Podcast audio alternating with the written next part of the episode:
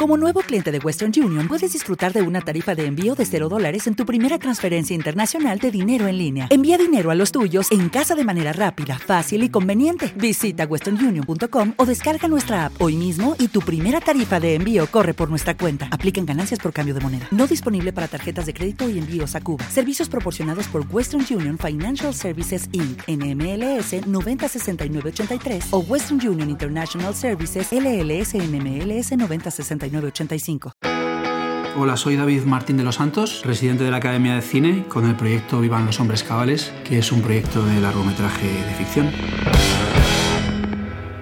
Bueno, mi trayectoria profesional, la, primera vez que tengo conciencia de que uno se puede dedicar profesionalmente eh, a esto del cine es cuando tenía 16 años. Yo era un adolescente pues que no le gustaba mucho estudiar y a través del amigo de un hermano que hizo un curso para cámara, y a mí me gustaba mucho la fotografía, pues bueno, era una de las cosas que a mí más me gustaba, ver, películas, y me apunté a un taller de vídeo y de cine, y me fue, pues me fue gustando cada vez más, y luego pues tengo también un recuerdo importante cuando vi Corazón Salvaje en el cine, cuando salí del cine, pues salí con un subidón, llegué a casa y le dije a mi padre que yo quería ser director de cine, cuando los tenía todos preocupados pensando qué va a ser de este chico. Y la verdad que a partir de ahí, de esa inquietud, bueno, empecé ya a estudiar en diferentes escuelas, pues eh, televisión, cine, pues la verdad que tenía muy claro desde el principio que para, para poder hacer cine pues tenía que prepararme bastante bien. Y, estudié pues eh, realización, guion, montaje, etc. Empecé también a buscar trabajo, empecé a trabajar en televisiones locales como Cámara en Almería, también en un, empecé a trabajar en publicidad como auxiliar de dirección hasta que conseguí meterme en una, en una película como meritorio de producción y en esa película yo iba tirándole los tejos a todos los jefes y a todas las jefas de equipo, eh, pues preguntándoles si tenían un hueco para, para la próxima película, para hacer lo que fuese. Y el sonidista me propuso ir como microfonista a un cortometraje. Era una época en la que no, no había muchos microfonistas entonces. Y parece que no se me dio mal. La cuestión es que en la segunda película que hice como meritorio de producción, eh, pues se puso mal el microfonista durante tres días y me, me puse yo al micrófono.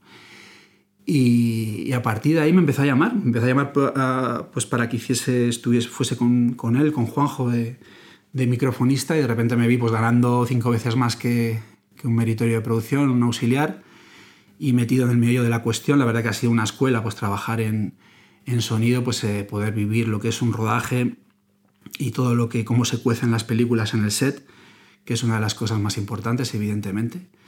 Y bueno, mientras iba trabajando de freelance en películas, series de televisión, pues fui ahorrando dinero, con eso me fui produciendo mis primeros cortos, con la ayuda de una productora que para mí ha sido bastante importante, como Lolita Films.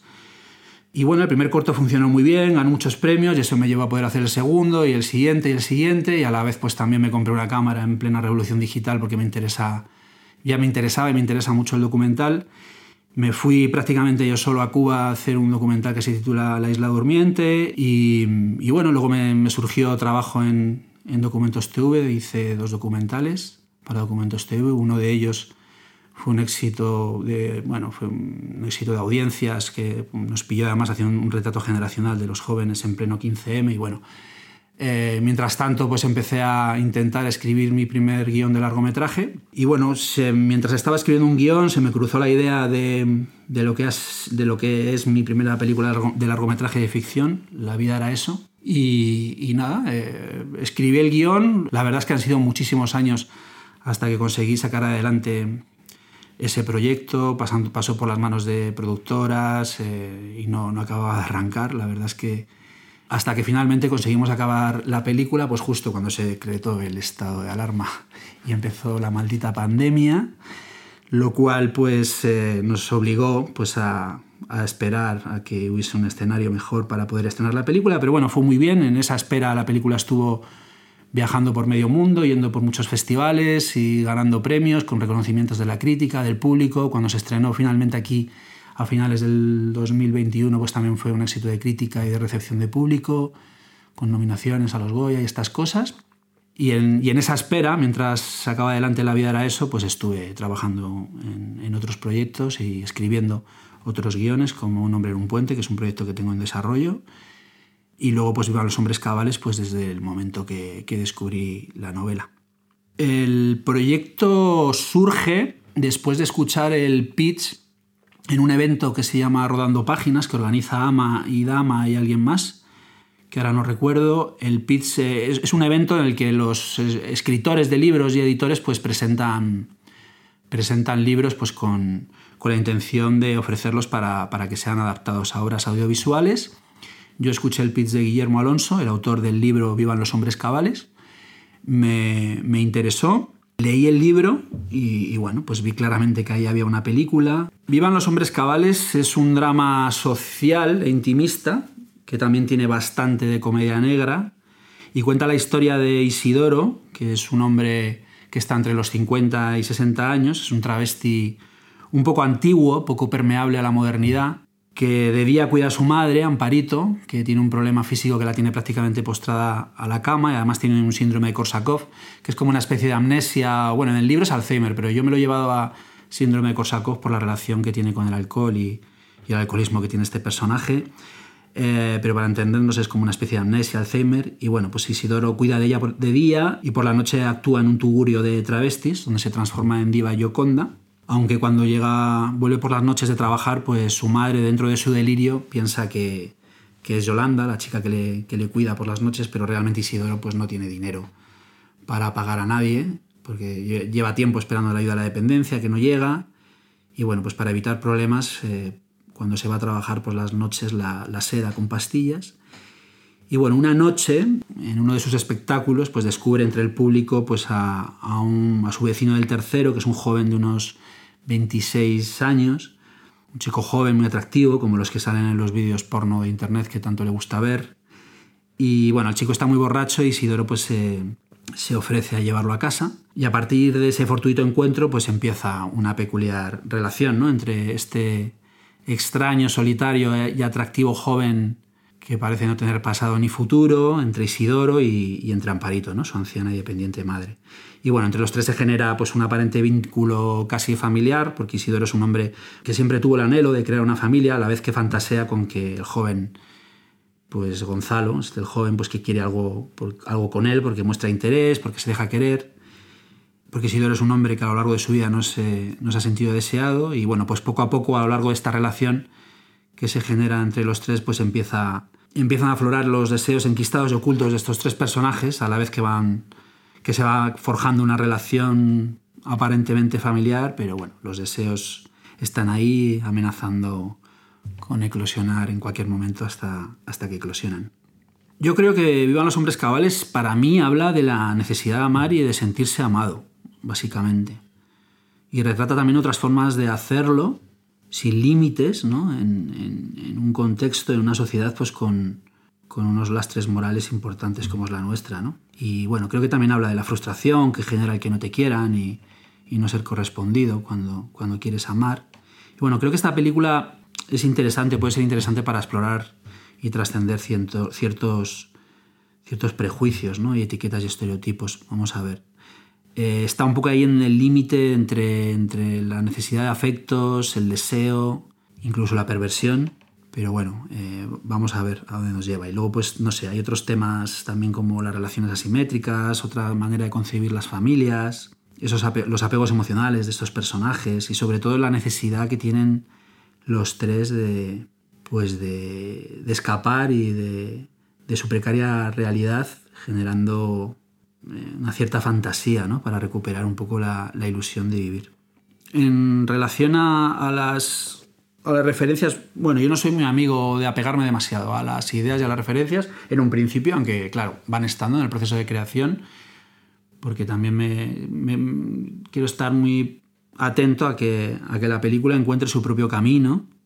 Por supuesto que siempre necesita de las referencias y uno dialoga con diferentes aspectos de, algunas películas. A ver, en este momento eh, no puedo evitar acordarme las películas de Kaurismäki y de, pues de, la manera de mezclar la tragedia, el drama y el humor de, sus películas. También me resuena bastante ahora Whisky, la película uruguaya de Juan Pablo Rebella y Pablo Stoll. Y no sé, hay otras películas que he estado revisitando, por ejemplo, como Mi querida señorita de Jaime Armiñán o Un hombre llamado Flor de Otoño de Pedro Lea. Señorita. ¿Le ocurre algo, señorita? Por Dios, señorita, no me mire así. ¿Cómo quieres que te mire? No sabes que han estado a punto de matarme. No, ¿yo qué voy a saber? Está herida. No te acerques. ¿Qué ha sido? Un milagro. Eso es lo que ha sido. ¿Quiere algo? ¡Que te vayas! La primera vez que escribo un tratamiento cinematográfico de esta historia es para presentarlo aquí en la residencia. Eh, en ese momento, o sea, digamos que ha entrado en un momento muy embrionario y todavía, bueno, estoy avanzando, ya casi en un primer borrador y, bueno, pues eh, en, este, en este momento estamos. La residencia, la verdad es que, bueno, en fin, es un, no sé cómo, cómo describirlo. A ver, yo creo, o sea, yo escribo solo y para mí el acompañamiento de alguna manera siempre es importante, el feedback, o sea, creo mucho en, los asesores, mentores, mentoras, para poder un poco recibir el feedback de las cosas que escribo. Claro, la residencia ya pues tiene un prestigio, la residencia de la Academia de Cine tiene, un prestigio, es un sello importante, donde coincides con compañeros que son cineastas jóvenes y no tan jóvenes, eh, con mucho talento, con sus proyectos, y la verdad es que en ese sentido poder compartir el proyecto con ellos en los encuentros que tenemos y hablar y darnos el feedback, pues es un regalazo, aparte de la relación personal que se está generando, que es muy buena.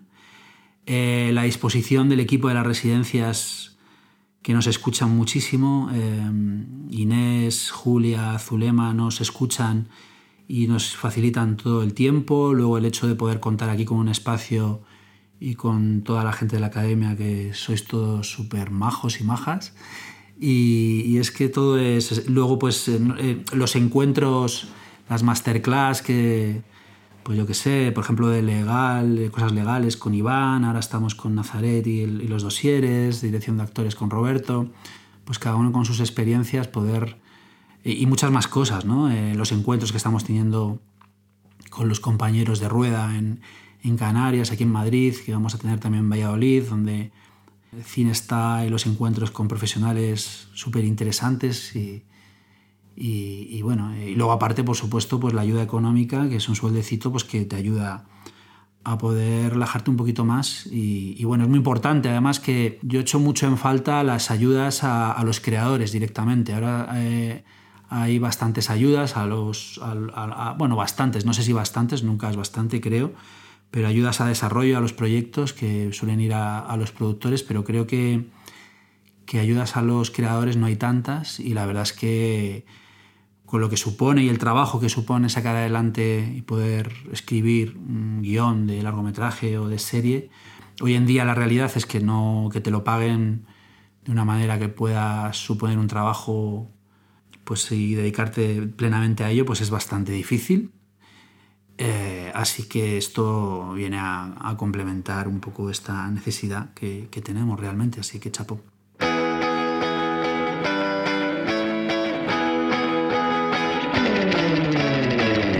¿Cómo imagino el resultado al final? Pues imagino una película entretenida, lo primero.